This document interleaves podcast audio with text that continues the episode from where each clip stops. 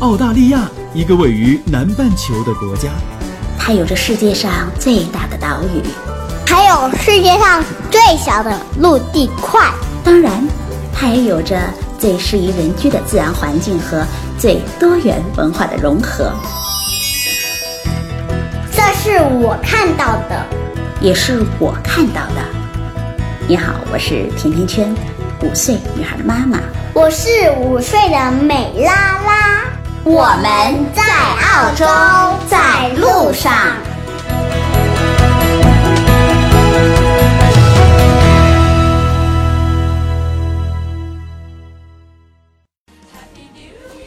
大家好，甜甜圈在澳大利亚的悉尼向你问候新年。这个新年，我在澳洲接待了很多从国内过来旅行的朋友。现在越来越多的朋友们喜欢自由行了，这样我们就能够有更加充足的时间。可以坐在一起聚聚了，我们一起聊国内的新鲜事儿，聊澳洲的生活，也聊朋友们的创业故事。朋友说，他觉得居住在海外的华人们似乎更加的努力，更加的勤奋，而且对祖国的情感也更深厚。确实如此，闯荡海外的华人的故事，许多时候一个人的经历就能够写上一本书了。这一期。甜甜圈的 t w i C 会客室啊，就邀请到了一位非常励志的嘉宾。他曾经是北京二外的英语老师，因为不想过安逸的生活，于是来到了澳洲。初到澳洲的时候啊，有过落差，也有过那么特别不顺利的两三年。那时候他到一家粤菜餐厅应聘洗碗，面试的人问了他两个问题：“你会粤语吗？”生在湖南的他回答。不会，于是又问他：“你洗过碗吗？”他回答：“在家里洗过，没有大量的洗过。”面试的人最后对他说：“你既不会粤语，又不会洗碗，你来干嘛？”然后拒绝了他。后来他在申请移民的时候，因为移民中介工作的疏忽，他又被拒签了。再后来，他创业了，而今他成为了一个企业家、移民专家，也是中澳关系的专家。他希望中国的文化、中国的旗袍能渗入澳洲，于是他想创立一个澳大利亚旗袍州。哎，现在我们一起和他来聊一聊他的澳洲故事。他想以旗袍为媒创立的。澳大利亚旗袍周，以及作为移民专家的他怎么看过去一年的移民政策？他是澳洲 ABC 环球集团的总裁袁祖文。袁总，欢迎你。哎，大家好，我叫袁祖文。我想先叫您袁老师啊，因为我知道啊，您在过去是曾经在大学里当老师。是的，在一九八七年到。一九九六年的期间呢，在北京第二外语学院当这个英文老师啊，教教英文课啊，一些口译啊、笔译啊、同声传译啊。我突然就想到，中国前段时间很流行的一部电影叫《中国合伙人》，也说的就是新东方这个故事。那和您这个好像有一点点的雷同啊，就先是做老师，后来创业，是什么样的机缘让您来到了澳洲，开始了企业家的身份的转变？其实当老师的时候呢，非常就是一种个人满足感特强，就是当时觉得特别好，就是说特有一种满足感，因为学生的满意，觉得自己很舒服，所以一下做了十年。嗯。但是那个圈子呢，太太舒服了，啊，缺乏一定的挑战，所以呢，有机会的时候，一九九六年就来到澳大利亚，来到澳大利亚呢。嗯，想找一份，就说开始的时候呢是作为访问学者的过来，希望想找一个杂货店呐，这个餐馆呐找份工。结果呢，呃，我记得一个很清清楚的一一件事情，就是说在一个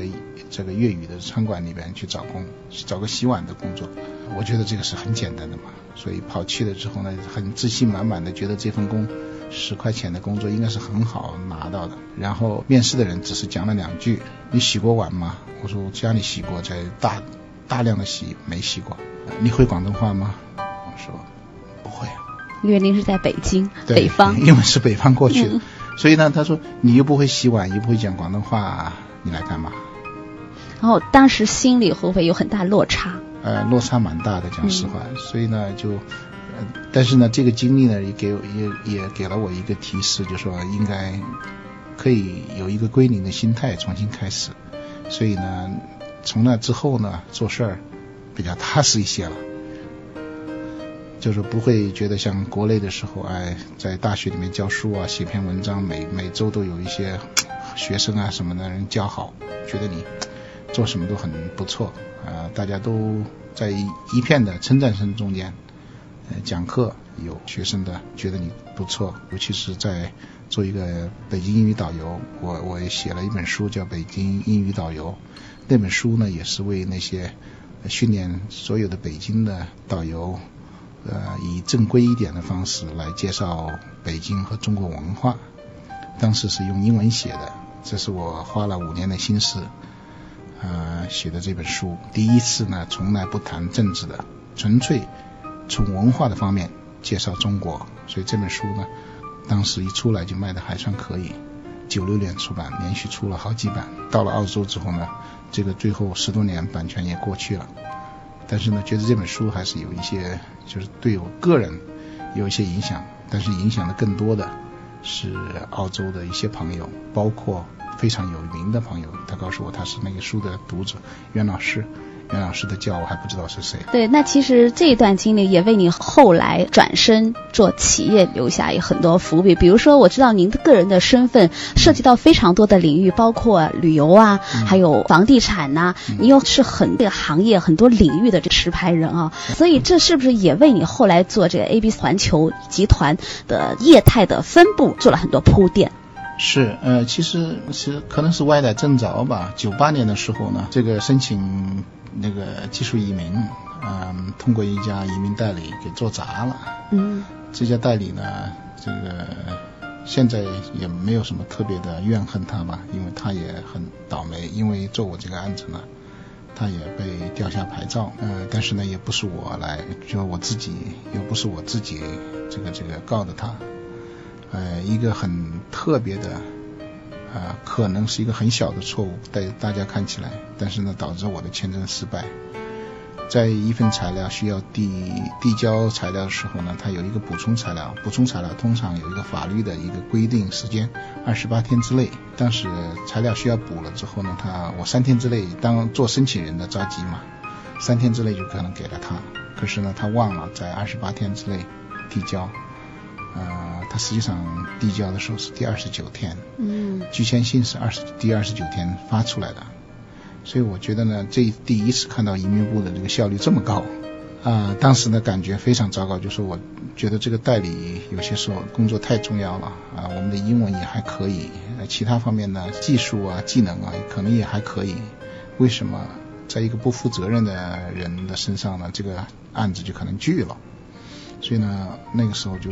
准备，我一旦一旦拿到这个绿卡之后呢，因为没有绿卡是不可以申请移民代理的资格的，所以拿到绿卡第一个要考这个牌照，所以呃在拒签之后呢，是我自己没有请代理的情况下呢，把这个自己的案子给攻下来了。然后呢，就拿到绿卡的第一件事情呢，也就申请了这个移民牌照。所以二零零年就持牌，到今天啊、差不多十七年了。所以在移民的行业呢，我们很专注的做了蛮久，就是说目前做的比较多的是投资移民。会发现回过头来看，哎每一环都是环环相扣的。是在大学里边的那种感觉是比较就是心高气傲一点，因为觉得有这么多人尊重你，天天都说好，天天都哪个地方都是掌声和称赞声。但是突然间找不到工作，突然间签证拒签，这些经历呢，它是一个人生的一个非常好的催这个催化剂嗯，让你让你思考，让你想想问题，这个事儿该怎么做好一点。所以呢，可以说是慢慢的让你就是快快让你飞上天的时候，让你跌下来，让你让你跌下来，让你感受感受一下这个呃失败啊，或者是这个这个呃失败的一种痛苦，让你有一些思思索的时间，让你有机会用其他的用你这种需要一段时间的疗伤，所以呢，ABC 起初的几年是非常艰苦的，嗯。啊，大概三到五年，基本上是从悉尼的有一个小区叫 Markview 开始起步，又做了旅游，又做了一些移民生意，然后呢，就因为移民的生意的延展呢，就有机会呢做了一个叫 ABC 企业家俱乐部，当时呢就是为了这些投资移民做的一个后续的服务。ABC 企业家俱乐部当时最好的时候是一千多人，这个模式呢也是简单的，基本上全部都是公司付费，就是免费的模式，所以呢当时人数巨多。一三年之后呢就转成一个收费的模式，呃，基本上加入这个俱乐部的人都是个人个人净资产应该超过一千万澳币以上的，所以人数呢啊控制在一百人左右。啊，这个目前的这个模式是比较好的，名字也改了。以前是 ABC 企业家俱乐部呢，全部是面对内部的客人，就是做移民的客人，幺六三呢或者做投资移民的各个类别的一些人，是一千多人。因为大多数活动都是免费的啊，在游船包的，包括我们包的游船呐、包括我们做的其他事情全都是免。但是后来就是收费的模式之后呢，人数比较少一点，就大概一百人左右。但是项目啊和其他方面呢就会比较多了，就是做的更实际一点，啊、更能够 handle 一点，就是在我们呢从我们的角度来说，更能够处理的更方便一些。所以呢，就是企业家俱乐部呢，现在证明是比较成功的。大多数呃有机会的时候呢，就是遇到中澳方面的关系的时候，中澳方面的一些就是比如说 Pauline Hanson 啊、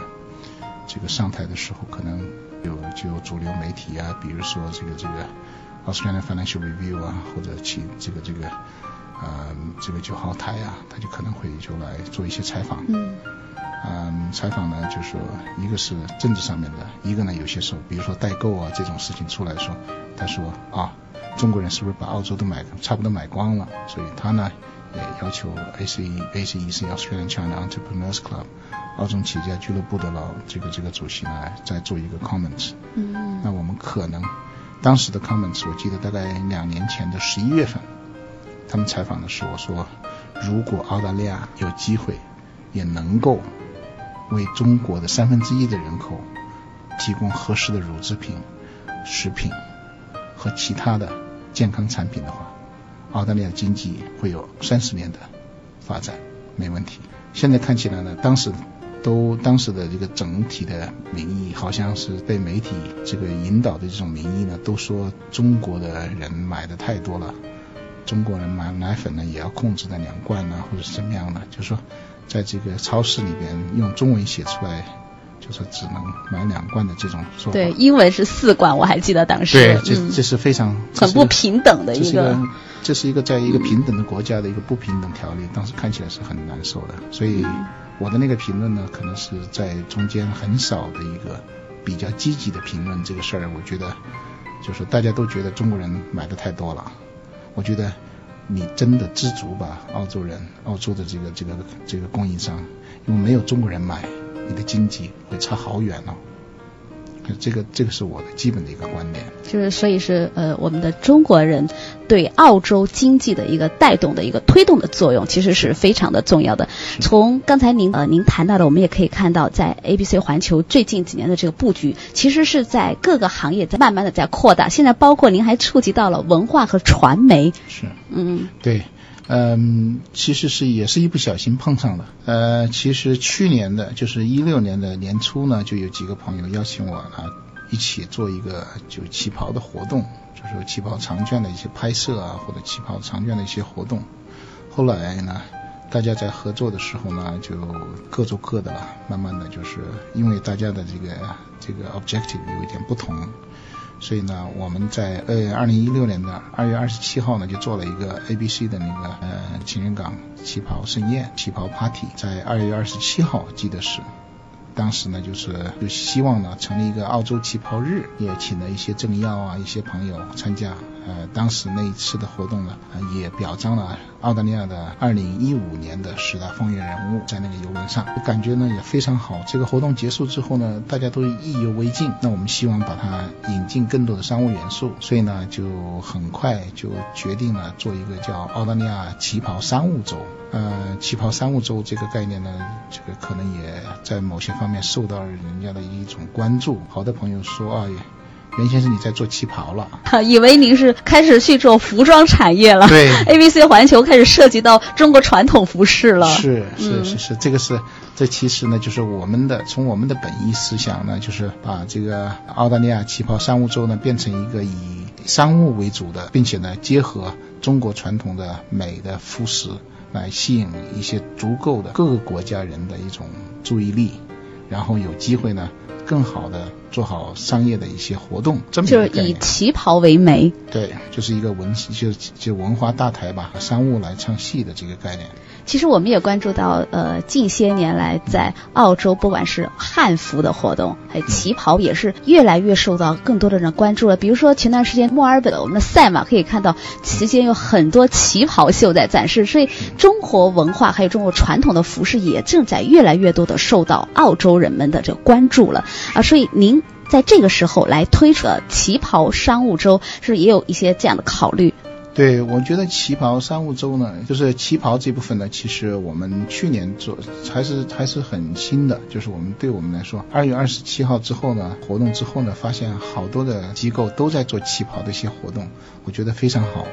我觉得在澳洲的旗袍元素呢，突然间增加了很多，这给我们的中国人呢也长脸。各个机构啊，就是民间的，就是华人社区团体都在做旗袍的一些活动。当然有规模大一点的，也规模小一点的，但是我总的来看呢，这是一个非常正面的一个概念，就是说，突然间旗袍的元素很多，都有兴趣，都在这个关注旗袍，关注这个美丽的中国服饰，然后呢，慢慢的变成让它慢慢的成为澳洲人能够接受的一个部分。所以我们的理想呢，其实是想希望更多的呃澳洲的女性也能接受中国的服饰文化，能够慢慢的喜欢它。啊，并且呢，在逢年过节的时候呢，喜喜喜庆庆的穿上它。那旗袍商务周呢，其实是希望能够设立一个相当于旗袍节的这个概念，就是说在澳大利亚是第一次呢，把那个旗袍作为一个旗袍节。我们希望是正月十五之后的有这么一周的时间，大家可以天天美一美，家里的啊男女老少，女士呢可以穿的美一点的旗袍，男士呢可以穿一些中式的华服啊、汉服都是非常好的。所以呢，作为一种中国文化及其影响的一个推进，另外一个呢，很重要的一个部分呢，就是商务部分。商务部分很重要，因为没有商务部分呢，这个旗袍节呢是很难运营下去。旗袍带来的影响力呢，变成一个悉尼、堪培拉、墨尔本，这是今年三地来运作的一个活动啊。这一天呢，都可以商务周的论坛呢，都是分小时分段的，都是谈商谈生意。上呢都是有旗袍的这个表演或晚宴，这是非常好看的。我希望给澳澳大利亚的呃这个华人和主流其他的澳大利亚人人民一个非常好看也好玩又有正能量的一个特殊的啊文商盛宴，这是我们的一个希望，在悉尼、堪培拉、墨尔本三地同时进行一周之内。三地同时，那这个旗其实铺的很大了。对，有一点大，这个我们开始没想到，但是呢，为了节省时间呢，我们在成本上呢也也会相对高不少。这次会选用人员呢，都是以同声传译，各地呢都配备同声传译，在悉尼、在堪培拉、在墨尔本，这开幕式是在堪培拉。同时呢，会表彰十大澳大利亚的十大的风云人物。风云人物会包括 local 人，还有华人吗？还是说仅仅局限于华人？华裔啊，华裔，仅仅是华裔。因为我觉得呢，在澳洲本地，他们选选举啊，或者是领奖的这个活动呢，不少了。嗯。啊，我也参加不少，但是呢，很少华人在问津。哦。就是很少华人有机会。啊，比如说像黎巴嫩啊，或者是这个呃这个黎巴嫩人呐，或者啊希腊人的这些社区，我都参加过一些。那我们这次做的呢，我们希望是在在澳洲的最高级的殿堂，这个坎培拉的国会大厦里面做，希望给其他的华人更多的一些鼓舞，更多的一些正能量。选出来的一些人呢，呃，其实是非常有意思的。就这次，其中有一个的这个候选人，现在他是二零一六年在塔斯马尼亚买了两个小的古堡酒店，在墨尔本呢又买了一个五星级酒店。去年也在中国的澳大利亚州，就是去年四月十一号到十五号之间呢，也有机会见了我们的这个澳大利亚总理，并且呢同台发布了现场讲话的这么一个人。现在呢是我们的一个候选人，所以呢。其他的候选人呢，到时候等着二月十三号的晚上揭晓。还给我们呃留了一点悬念啊。那如果是呃华人风云人物要参选，他需要具备什么样的资格呢？华人呃十大风云人物很重要的一个部分呢，第一个就是我们看的两点，第一个呢有硬性的指标，大概生生意的话呢，必须是这个营业额超过五百万以上的，呃或者呢影响力。就是在各个媒体的影响力啊，在这个华人社区啊或者洋人社区的影响力，还有一个呢，就是一个非常有一个有潜力的，比如说在发明了某种特殊的药啊，就是科技工作者呢，我们现在很少，我们希望呢有更多的一些科技啊，或者在为华人或者为主流社区做过非常特殊的贡献的人，这个是没有年龄限制的。嗯，这些人呢，就说他可能。并不是一个商人，但是如果他可以是学者，可以是这个研究人员，可以是一个运动员，所以呢，把那个这个这个这这个群体呢，就相对会广一些。这样呢，我们的选择余地呢，我们希望这些人。挑出来的人呢，个个都有特别的故事跟大家分享。好，我们也非常的期待我们的华人风云人物的故事能早一点儿啊，能让大家听到。那其实刚才我们在说了，呃，您的文化传媒时候，还有一个身份，就大家最最关心的是，一直追随您故事的朋友们肯定会问到关于您的移民的这个专业，因为您是资深的移民专家。那最后也想让您来给大家分享一下，二零一六年澳洲这个移民的政策里的一些关键词。其实，二零一六年的这个移民的这个行业中间呢，我们认为第一个关键词是应该是比较的，就是越来会越难的难难度难字。这个呢，呃，第二个呢是高，就标准的越来越高。哦。第三个呢，这个也是很重要的，也希望大家有机会，呃，有机会希望能够与大家分享的这一部分呢，是二月十三号的当天下午会有。我们的移民部长、移民联盟的老总，也可能有有以我们的前副州长，还有呢很特殊的一些专行业专家，我会主持这么一个小的 panel，让大家一起来分享。嗯，到时候也欢迎大家提一些问题。移民的政策会在二零一七年可能还会有一些呃转变。那二零一六年告诉我们的是三个关键词，一个是难，一个是高，还有一个是变哈。那我们也非常的期待着二月十三号的论坛旗袍周以及十大风云人物的揭晓。那今天非常的感谢袁总来到推 C 的会客室，我们下一期节目再见。谢谢。好，这一期就到这里了。我希望有越来越多的华人朋友们一起来分享华人在澳洲的故事。如果你对澳洲的留学、移民、置业、投资、吃喝住用行有话要说，可以在节目的下方直接点击“我要评论”，或者加甜甜圈的微信 “FM 甜甜圈”的全拼 “F M T I A N T I A N Q U A N”，就可以给我留言互动了。甜甜圈在澳洲给你说我看到的。听到的、经历着的和感受到的，我们下期再见吧。